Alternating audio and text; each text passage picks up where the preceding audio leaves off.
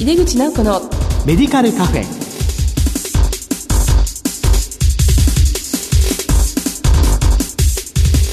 こんばんは。帝京平成大学薬学部の井出口直子です。井出口直子のメディカルカフェ。この番組は医療を取り巻く人々が集い語らい情報発信をする場です。薬剤師の卒後初期研修特集の2回目です前回は薬剤師レジデント制度の概要についてお送りしました。今日はさらに詳しくお届けします。早速この後ゲストの登場です。お楽しみに。入れ口直子のメディカルカフェ。この番組は武田手羽の提供でお送りします。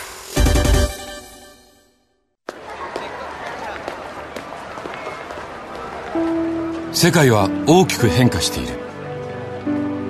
価値観も大きく変わっている。これからの時代健康とはどんなことを言うのだろう。医薬品には何が求められるようになるのだろう。一人一人に寄り添いながら価値ある医薬品を届けたい。私たちは武田手羽です。帝京平成大学薬学部の井出口直子です。薬剤師の卒後初期研修特集の2回目です。今回は大学病院における薬剤師レジデントと題してゲストにお話を伺います。前回に引き続きましてゲストは名古屋大学医学部附属病院教授で薬剤部長の山田清文さんです。山田さん、今回もどうぞよろしくお願いいたします。どうぞよろしくお願いします。あの、前回、この薬剤師レジデント制度というものが、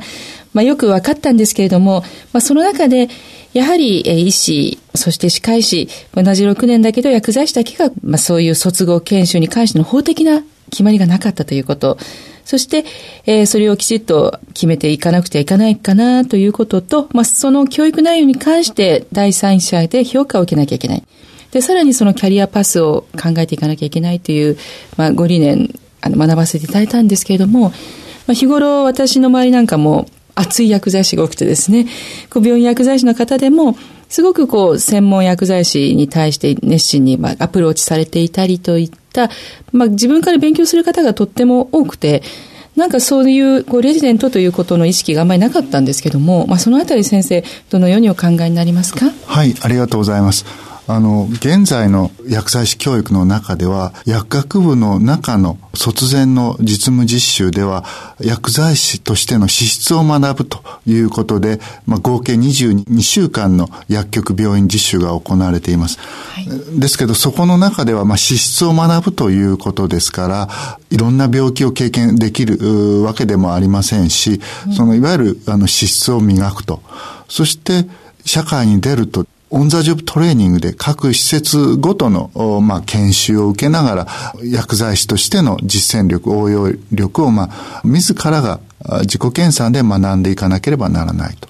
そうするとやっぱり薬剤師全体を見るとそれでいいのかというような問題があるんじゃないかと思います。で、卒業初期研修、レジデント制度というのは、その資質を学んで卒業してきた薬剤師が実践力、応用力を身につけるための、まあそういう研修であると。で、それがその後の専門薬剤師教育ですとか、障害学習につながっていくんだということで、卒前教育と卒後の初期研修、そして、うん、専門薬剤師教育の連続性、接続というのが、まあ、一番大きな問題だというふうに思います。なるほど、そうなんですね。この5年生の時の臨床実務実習の後は、まあ、卒業したらもうバンと OJT に入ってしまって、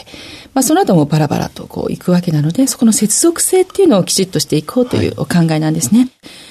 あの、まあ、これまで全国の基幹病院では、新卒薬剤師に対して、まあ、独自にそういったまあ研修プログラムを作成して、研修を提供してきたということだったんですけれども、現在、大学病院の薬剤師レジデント、この導入状況に関してはどのようになっていますでしょうか？はい。薬剤師レジデント制度研究会では、ホームページの中で大学病院で実施している、まあ、研修施設を公表しておりますけれども、それによりますと、13大学病院がレジデント制度を行っていると。まあ、ただし、その研究会に入ってない、えー、施設もありますので、15ぐらいの大学病院で実施され、あるいは検討中なんだろうというふうに思います。これからは増えていくという、ね、そうですね。そういうニーズが新卒の薬剤師にあるんだということだと思います。はいあの、まあ、先生のお考えとしましては、まあ、これからもっとこう、大学病院だけじゃなくて、まあ、もう少し大きな基幹病院なども積極的に取り入れてほしいっていうところがありますでしょうか？そうですね。特にあの、調剤薬局等で働く薬剤師もですね、かかりつけ薬剤師として働くためにはですね、やっぱり幅広い知識ですとか、まあ病気にに対する薬物療法の、まあやっぱり経験が必要だと思います。で、そのために調剤薬局に勤務する前に1年ぐらいレジデントとして大きな病院、基幹病院で経験を積めばですね、かかりつけ薬剤師としての職能を十分に発揮できるんだろうというふうに思います。そうですね。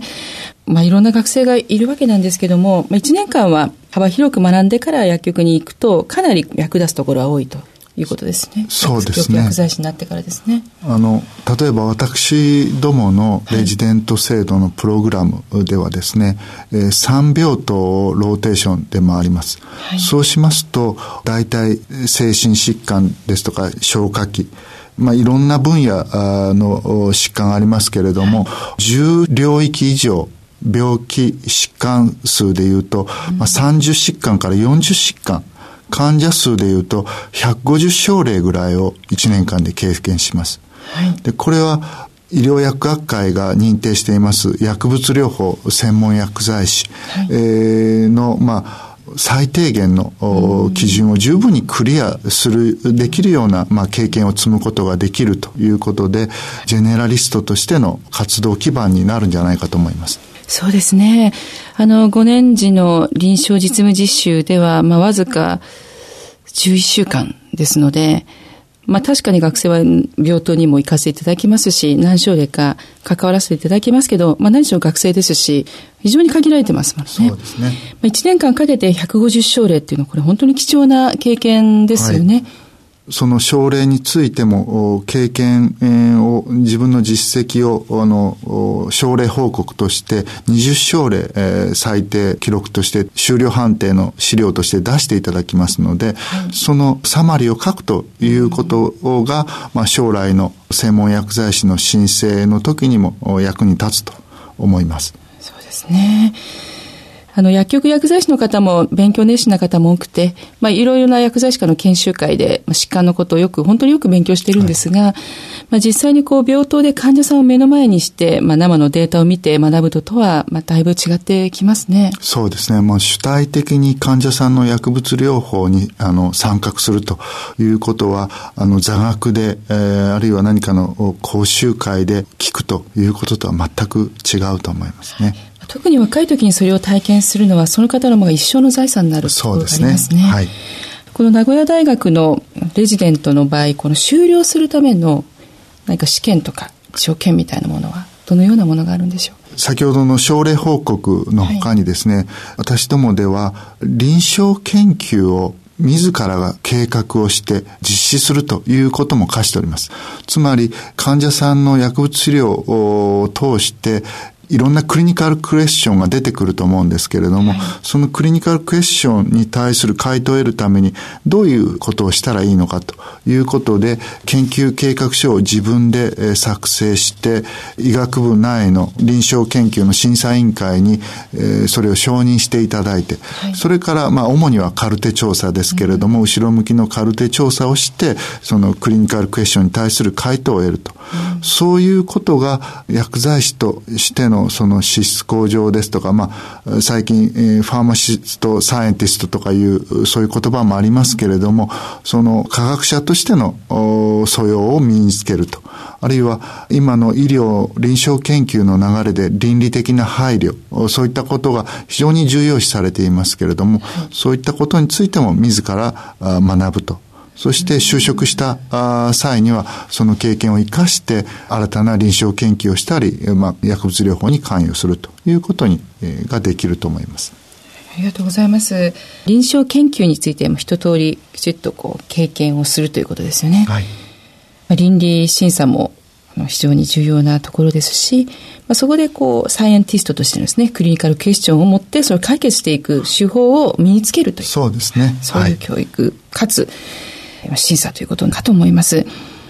レジデントの方のキャリアパスに関してはいかがでしょうか？はい。あの、私どものレジデント修了生の大体半数ぐらいはそのまま名古屋大学病院薬剤部の職員として残りますが、半数は全国の基幹病院、あるいは薬局にも就職しております。はい、で、このレジデントの修了生が5年後にどうなってるかと。例えば専門薬剤師の資格を取得しているのかどうかというのを、まあ、これから調べていきたいと思っていますけれども、はい、まあ、全国で活躍しているというふうに思っています。終了後にどういう方向に進むかはやはりその方が2年間いろいろ考えながらですね、そうですね決めていって進んでいくと。はい。最初から薬局で勤務したいけれども、うん、その前に、えー、広く学びたいと言って入ってきたレジデントもおりますし、はい、あるいは東日本の大震災の後、その地元で医療薬学をやるために、レジデントに来た、そういう研修生もおりました。そうですか。まあ、その研修生の方などはかなりこう印象に残った方だと思うんですけども、どんなふうなこう思いでやってらっしゃったんですか？そうですね。あの、彼は2年間レジデントとして、えー、研修したんですけれども、はい、2年目、えー、は ICU に、まあ、かなり長いこと検証いたしました。で非常にクリティカルな患者さんに対して、まあ、薬剤師としてできる限りの、まあ、処方提案を主治医にして、まあ、受け入れられてたんですけれども、はい、まあ、3度4度とするうちに、まあ、なかなか難しいクリティカルな状態になったと。でその時に私はそのどういうつもりでこのドクターに処方提案をしているのかと尋ねましたところ、はい、最後に患者さんに家族と会話をさせてあげたいという、まあ、回答をしてくれました。はい、で薬剤師もとうとう患者さんのそういう面から薬物療法に関与したいということが、えー、言えるようなそういう薬剤師が出てきたということで大変印象に残っています。そうですか。もうこう目の前の患者さんのこう人生とかね、その方にとって大事なところを生かしていきたいっていう思いで薬物療法を考える薬剤師。はい、はい、そうですね。はい、あの、なんか生半可な知識をひけらかす、まあそういうことではなくて、うん、えー、患者さんと家族にコミュニケーションをさせてあげたいという、その思いからというのは、まあ、非常に印象に残っています。本当ですね。まあ本当の意味での医療従事者なんだなっていう印象ですね。はい、その方がじゃあ終了されて、どうされたんですか？ぜひ大学病院に残ってもらいたいと思ったんですけれども、えー、また元の宮城県に戻って地元で医療薬学学んだことを通して、えー、患者さんのために働きたいということで東北に戻っていきました。そうですか。じゃあ今はその地元でね、きっとすごいご活躍でいらっしゃるんでしょうね。あと何かあの、エピソードなどありましたらご紹介いただけますでしょうか？はい。まあ、特に ICU なんかでは非常にクリティカルな患者さんがいますので、新卒1年目、2年目のレジデントでは非常に厳しい環境だと思います。で、私のところに、まあ、半分泣きながら、もう先生、私には ICU は務まりませんと言ってくるレジデントもおります。で心配なので、翌日ですね、症例検討会を、まあ、毎日やっておりますので、レジデントは、はい、その様子を見に行ったんですけれども、その発表は、とても1年目、2年目とは思えないぐらい、先輩薬剤師からの質問に対しても的確に、まあ、回答していますし、本人が思っている以上に薬剤師としての経験を積んで経験値が上がってるんだという印象を受けました。ですから、もう全然心配することはないというふうに伝えました。はい。まあ、そう考えるとやっぱり指導者の方って重要ですね。そうですね。高い目標を、あの、自分なりの目標を持ってる指導薬剤師というのは、あの、大事だと思います。はい、私たちのところでは、がん専門薬剤師ですとか、感染制御専門薬剤師ですとか、まあ、プロフェッショナルとして自分が目指したい、えー、道を確立している薬剤師、先輩薬剤師をメンターとしてレジデント一人ずつにつけて、はい、えー、そして指導してもらっています。はい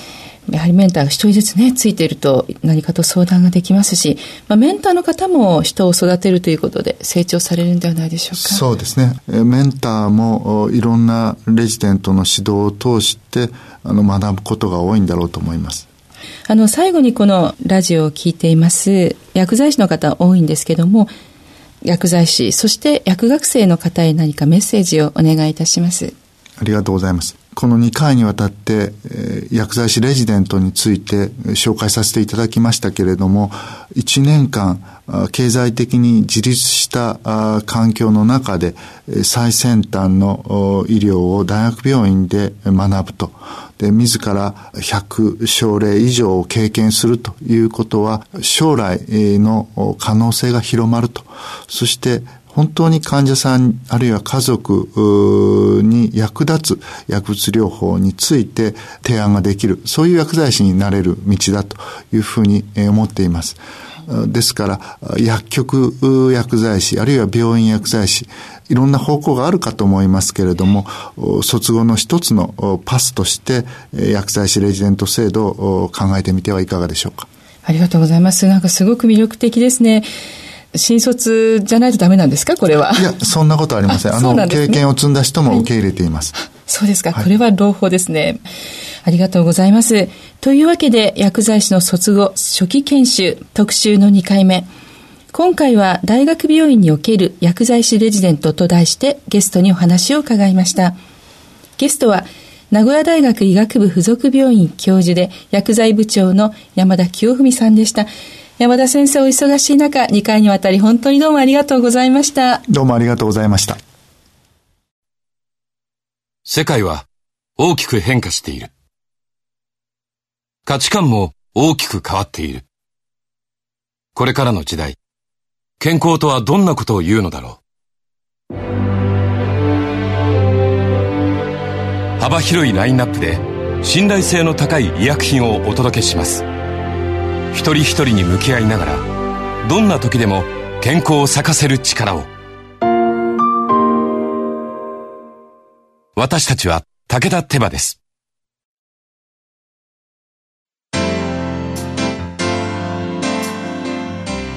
井出口直子のメディカルカフェいかがでしたでしょうか？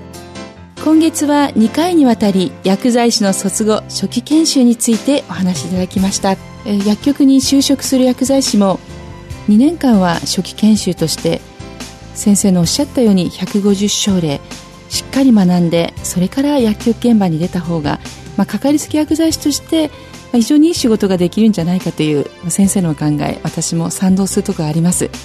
まあ、なかなかこれを制度化するとキャパシティの問題いろいろあるとは思いますけれどもやっぱり若い時に学んだことというのは忘れませんのでこのレジデント制度広まっていただきたいと思います。さてこの番組へのご感想などは番組ウェブサイトからメールでお送りいただけます。放送後にはオンデマンドとポッドキャストでも番組を配信しています。次回は8月9日。実は私の誕生日の放送です。それではまた帝京平成大学の井出口直子でした。